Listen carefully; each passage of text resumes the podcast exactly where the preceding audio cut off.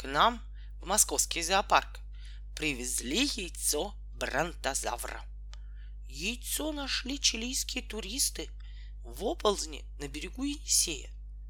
Яйцо было почти круглое и замечательно сохранилось в вечной мерзлоте.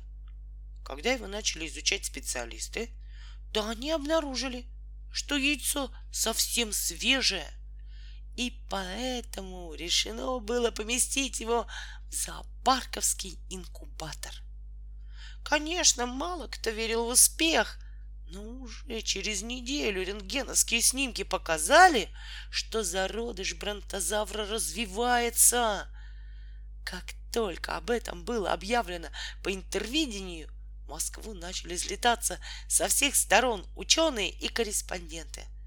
Нам пришлось забронировать всю 80-этажную гостиницу «Венера» на Тверской улице. Да и то она всех не вместила. Восемь турецких палеонтологов спали у меня в столовой. Я поместился в кухне с журналистом из Эквадора. А две корреспондентки журнала «Женщины Антарктиды» устроились в спальне Алисы. Когда наша мама, проведя афонила вечером из Нукуса, где она строит стадион, она решила, что не туда попала. Все телеспутники мира показывали яйцо. Яйцо сбоку, яйцо спереди, скелеты бронтозавра и яйцо.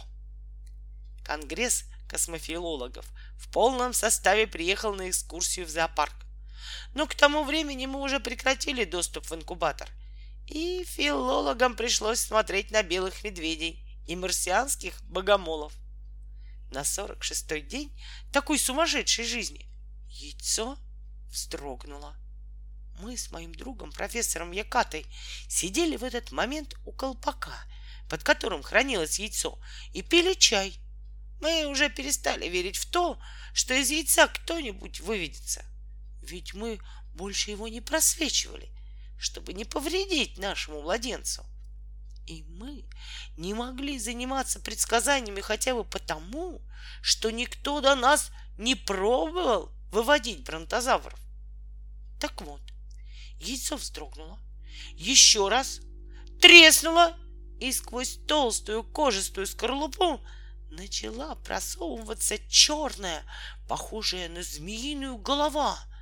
Застрекотали автоматические съемочные камеры — я знал, что на двери инкубатора зажегся красный огонь.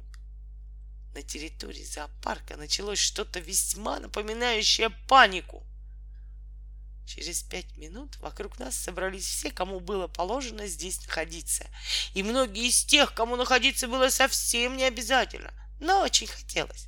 Сразу стало очень жарко. Наконец из яйца вылез маленький бронтозавренок.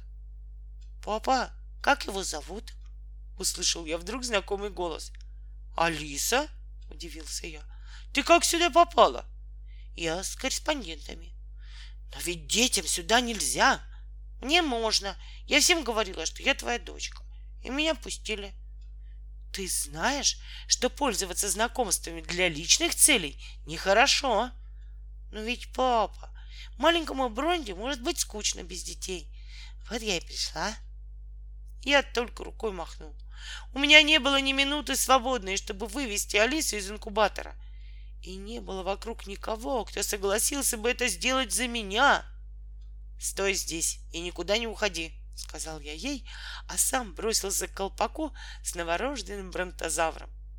Весь вечер мы с Алисой не разговаривали, поссорились. Я запретил ей появляться в инкубаторе, но она сказала, что не может меня послушаться, потому что ей жалко Бронтю. И на следующий день она снова пробралась в инкубатор. Ее провели космонавты с корабля Юпитер-8. Космонавты были героями, и никто не мог отказать им. «Доброе утро, Бронтя!» — сказала она, подходя к колпаку. Бронтозавренок искоса посмотрел на нее. «Чей это ребенок?» — строго спросил профессор Яката.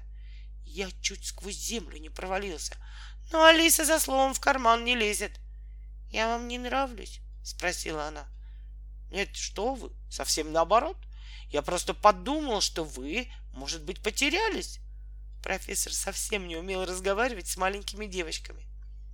Ладно, сказала Алиса. Я к тебе, Бронче, завтра зайду. Не скучай.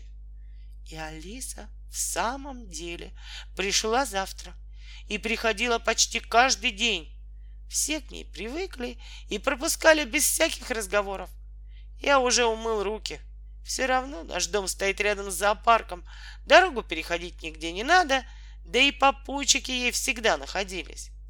Бронтозавр быстро рос. Через месяц он достиг двух с половиной метров длины, и его перевели в специально выстроенный павильон. Бронтозавр бродил по огороженному загону и жевал молодые побеги бамбука и бананы. Бамбук привозили грузовыми ракетами из Индии, а бананами нас снабжали фермеры из Малаховки. Но вдруг он потерял аппетит. Три дня бамбук и бананы оставались нетронутыми. На четвертый день бронтозавр лег на дно бассейна и положил на пластиковый борт маленькую черную голову. По всему было видно, что он собирается умирать. Этого мы не могли допустить, ведь у нас был всего один бронтозавр. Лучшие врачи мира помогали нам, но все было напрасно. Бронти отказывался от травы, витаминов, апельсинов, молока, от всего. Алиса не знала об этой трагедии. Я ее отправил к бабушке во Внуково. Но на четвертый день она включила телевизор как раз в тот момент, когда передавали сообщения об ухудшении здоровья бронтозавра. Я уж не знаю, как она уговорила бабушку, но в то же утро Алиса вбежала в павильон. «Папа!» — закричала она. «Как ты мог скрыть от меня? Как ты мог?» «Потом, Алиса, потом!» — ответил я. «У нас совещание». «У нас и в самом деле шло совещание. Оно не прекращалось последние три дня». Алиса ничего не сказала и отошла. А еще через минуту я услышал, как рядом кто-то ахнул. Я обернулся, увидел, что Алиса уже перебралась через барьер, соскользнула в загон и побежала к морде бронтозавра. В руке у нее была белая булка. «Ешь, Бронтя», — сказала она, — «а то они тебя здесь голодом заморят. Мне бы тоже на твоем месте надоели бананы». И не успела добежать до барьера, как случилось невероятное. То, что прославило Алису и сильно испортило репутацию нам, биологам. Бронтозавр поднял голову, посмотрел на Алису и осторожно взял булку у нее из рук. «Тише, папа!» — погрозила мне пальцем Алиса, увидев, что я хочу перепрыгнуть через барьер. «Броньки тебя боится!» «Он ей ничего не сделает», — сказал профессор Яката. «Я и сам видел, что он ничего не сделает. Но что будет, если эту сцену увидит бабушка?» Потом ученые долго спорили. Спорят и до сих пор. Одни говорят, что Бронте нуждался в перемене пищи, а другие, что он больше, чем нам, доверял Алисе. Но так или иначе кризис миновал. Теперь Бронте стал вполне ручным, хотя в нем около 30 метров длины. Для него нет большего удовольствия, чем покатать на себе Алису. Один из моих ассистентов сделал специальную стремянку.